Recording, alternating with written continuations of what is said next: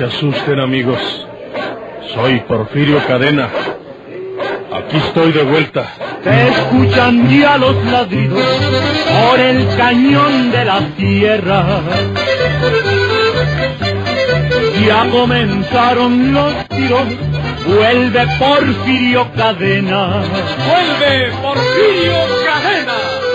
Otra audaz y vigorosa serie campirana con el tortuoso bandido de la Sierra del Guajuco, Porfirio Cadena, el ojo de vidrio, del escritor norteño Don Rosendo Ocaña.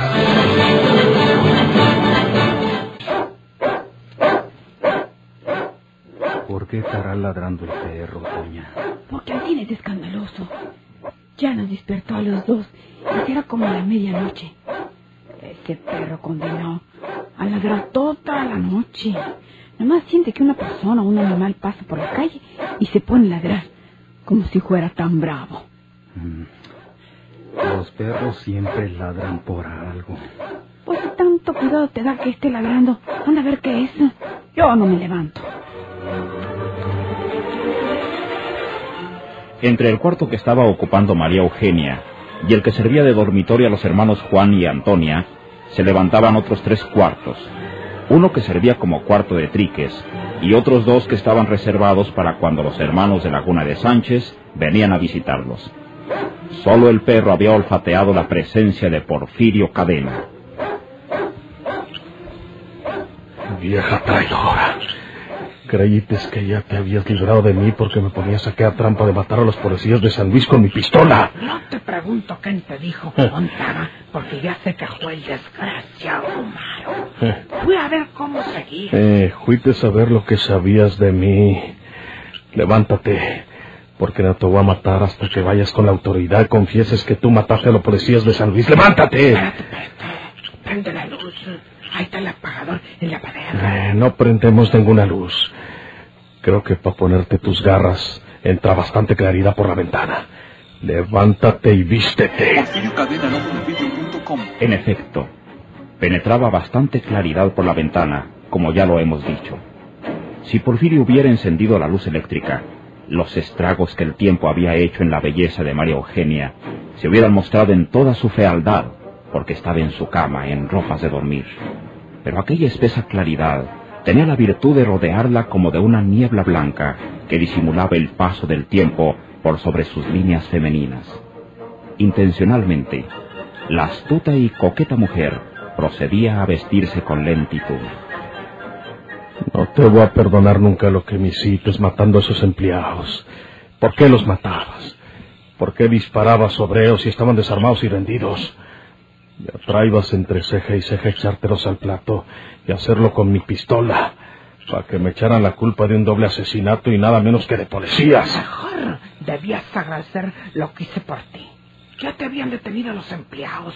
¿A poco te iban a soltar? Me iban a interrogar nomás en la jefatura. Te buscaban a ti por la muerte de Rosa. Les habían telefoneado de la Ciudad de México. Les dijeron que venías conmigo en ese tren. Nos iban a fregar a los dos. Yo le había al chofer. Yo le pagué para que les ofreciera su auto y luego los llevara por aquel barrio despoblado donde los estaba guardando. ¿Y para qué los matabas, taruga? Para poder huir tú y yo. ¿Y por qué les disparates con mi pistola? En ese momento no supe cuál era tu pistola Eh. y cuál era la mía. No. Nomás disparé al tontello. Mientes, cobarde, mientes. ¿Por qué hallaron mi pistola junto con los cadáveres? Porque te devolviste cuando quedaron solos y la pusiste allí.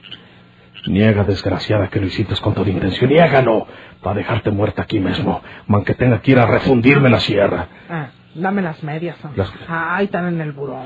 ¿Y para qué quieres medias? No voy a ir sin medias con la policía. Dámelas. Ahí están en el cajoncito del buró. Nomás mete la mano. Ni que fuera tu criado. Pues un día fuites más que eso.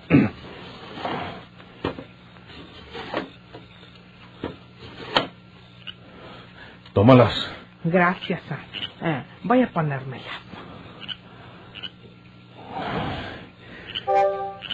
¿Qué va a creer que un día te quise tanto, Mario Eugenia?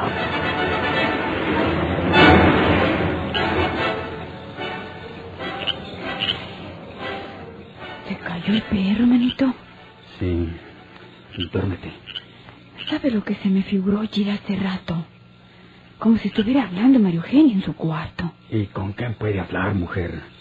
No tiene ni amigos aquí en Monterrey. Y nadie sabe que está aquí en casa. A figuraciones tuyas. Ay, Por eso vale más que te duermas. Duérmete. ese perro condenado me espantó el sueño.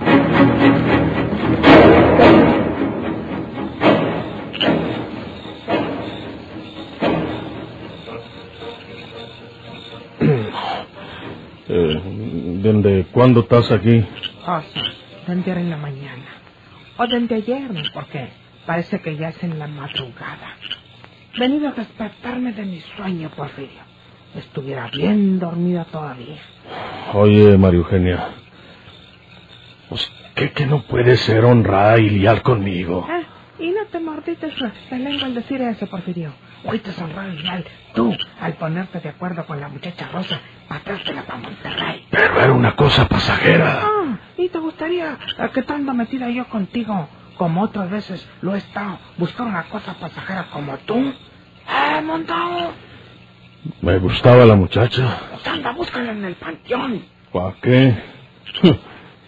Si aquí te tengo a ti. No, no me toques. Ahora me vas a presumir, me vas a Ahora presumir. no hay nada entre nosotros. ¿no? Y vale más que nunca vuelva a verlo. Porque ya sé cómo sabes pagar tú en cuestión de amores. Y a mí, a mí eh, me gusta que el hombre que sea mío, el que me quiera, que se haya nomás para mis brazos. Te quiero.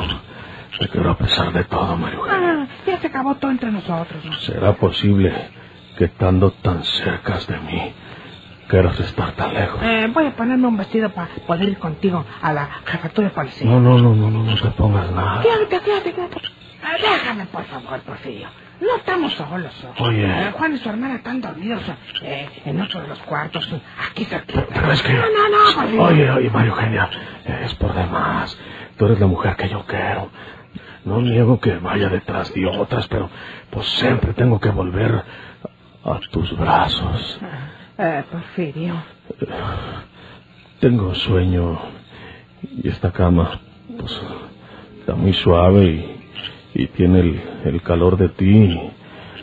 Y esta noche no, no voy a ir a, a ninguna parte que no sea tanto a tu lado. ¿eh? Abrázame. Bésame.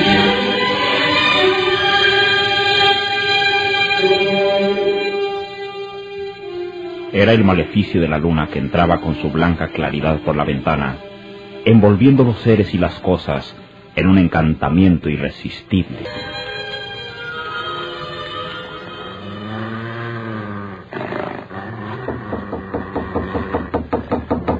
Eugenia, Eugenia, ¿no quiere desayunar todavía, Eugenia?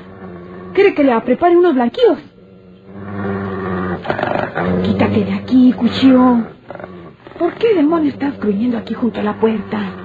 Vente conmigo. Deja a María Eugenia que duerma hasta más tarde.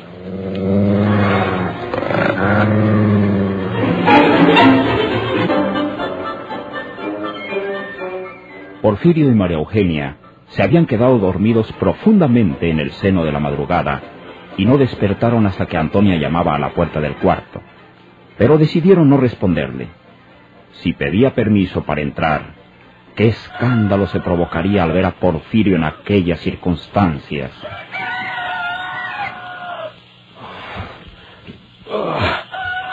Ya amaneció. Y, yo quería irme antes que, que amaneciera para que no me vieran estas gentes.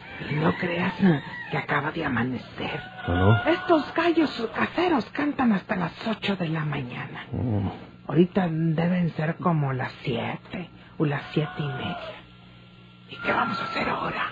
Pues eh, voy a vestirme y me salgo por la puerta de este lado. Y te mira uno de los vecinos. Y luego, ¿qué va a pensar de estos pobres muchachos o de mí si saben que estoy aquí? Vamos a hacer otra cosa. ¿Qué?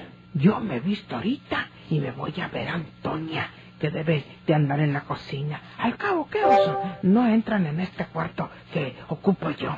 Y luego... No, no, no, no, no. Yo no quiero perder más tiempo. Si ya no tengo nada en contra tuya, lo que quiero hacer es pelar gallo para la sierra. Por lo pronto a Laguna Sánchez y de ahí para la sierra. Pero hay que hacerlo antes de que nos caiga la policía. La policía no sabe que estamos aquí. No lo sabía antes, pero ahora que yo le dije a Gumaro en el hospital que venía a buscarte, puedes tener la seguridad que el muy traidor ya se los dijo a la policía y vendrán en mi busca. Vámonos, ¿o quieres quedarte? No, eh, eh, vamos a vestirnos y nos vamos sin decir nada.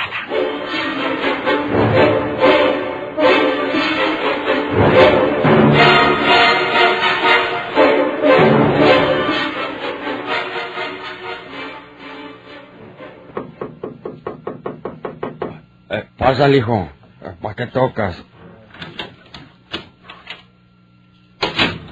Soy yo, Gumaro. Riverol. Tu hijo Alejandro está en el restaurante tomando café. Le dije que venía a verte. Estoy esperando a ese muchacho desde temprano.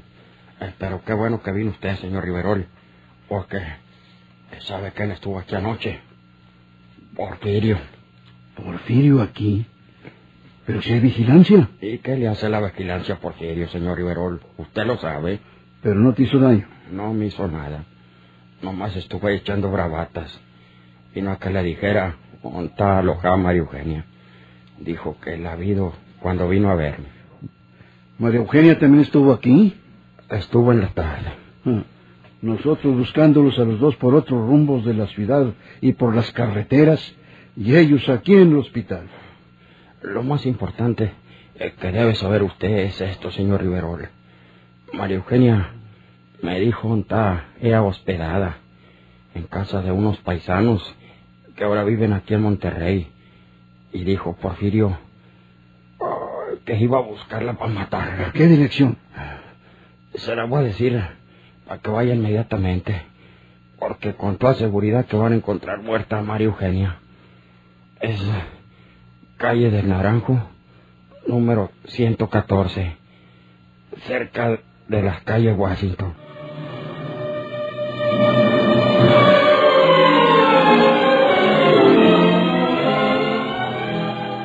Manito, fue a tocarle la puerta a María Eugenia y estaba el perro gruñendo pegadito a la puerta como si quisiera meterse por la rendija de abajo.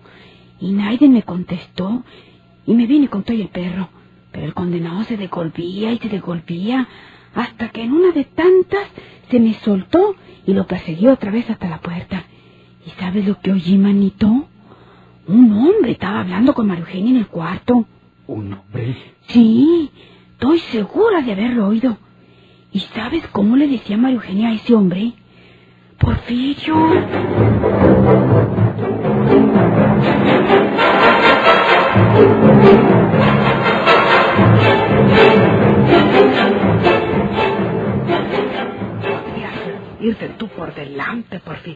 Porque al cabo a mí no me busca la policía, porque creyen que tú mataste a los policías en San Luis. Y por ejemplo, que nos viéramos luego en algún lugar.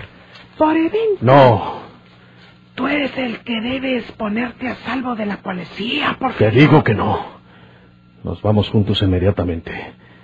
¿Qué le vas a explicar a la policía cuando sepan que pasé la noche contigo? Porque lo tienen que saber. No me salgas con esas mañas, María Eugenia. Ahora nos vamos juntos y ya estamos Ah, listos. No, no, no me despido de oso. No, agarra tu beliz y vámonos. Y Belí lo dejé encargado en San Luis. Entonces vámonos. El mío lo tengo en un lugar seguro aquí en Monterrey. Vámonos. Un momento, un momento. Usted es Porfirio Cadena, el ojo de vidrio. El hombre que mató a nuestra hermana Alicia en la Ciudad de México. ¿Por qué lo metió usted en esta causa, María Eugenia? Usted me, me dijo que él mató a Alicia. Muy bien, ¿verdad? Pa- pa- pasa. Eh, eh. Cálmate, muchacho, cálmate. La muerte de tu hermana Alicia no fue como te han contado. Mete esa pistola y escucha. No. Usted no se mueve de aquí hasta que venga la policía. Anda a buscar un teléfono, Antonia. Y te comunicas con la policía y les dices que aquí está Porfirio Cadena. Cuando el inspector Riverol salía del hospital general, después de entrevistarse con Gomaro Ruiz, en los jardines le esperaba una sorpresa. Señor Riverol, ¿es verdad que Porfirio Cadena, el asesino de mi hermana Rosa, está en Monterrey? Es verdad, Chinto, aquí está. ¿Ya está en poder de ustedes? Eh, en eso andamos, Chinto, precisamente. Pero, ¿cómo es posible que ande libre el monstruoso asesino de mi hermana Rosa, señor Riverol? Pues, ¿de qué sirven ustedes? Mira, mira, Chinto. Si pierdo el tiempo aquí contigo, menos vamos a capturar a Porfirio, porque me acaban de informar dónde puedo encontrarlo y voy para allá. ¿Usted solo lo nalguea, señor Riverol? No, no me hace nada. ¡En el hueso! Te digo que no me hace nada, pero no debo perder más tiempo. Comunícate con nosotros a la inspección de policía local más tarde. Nos veremos. Dígame cuál es el lugar donde se encuentra ese asesino de mujeres y yo voy y se lo traigo de una oreja. Es mejor que no lo sepa, Chinto. Nos veremos más tarde.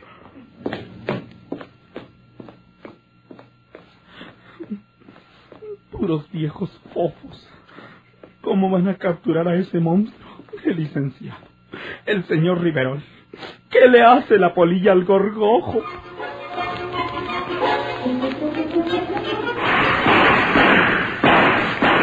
Soy Porfirio Cadena. Aquí estoy de vuelta. Que tiemblen sus enemigos o que abandonen la tierra. Ya comenzaron los tiros, vuelve Porfirio Cadena. ¡Vuelve Porfirio Cadena! Por esta estación y a la misma hora, sigan escuchando los emocionantes capítulos de esta nueva serie campirana del borrascoso bandido de la Sierra del Guajuco, Porfirio Cadena, el ojo de vidrio. Muchas gracias por su atención.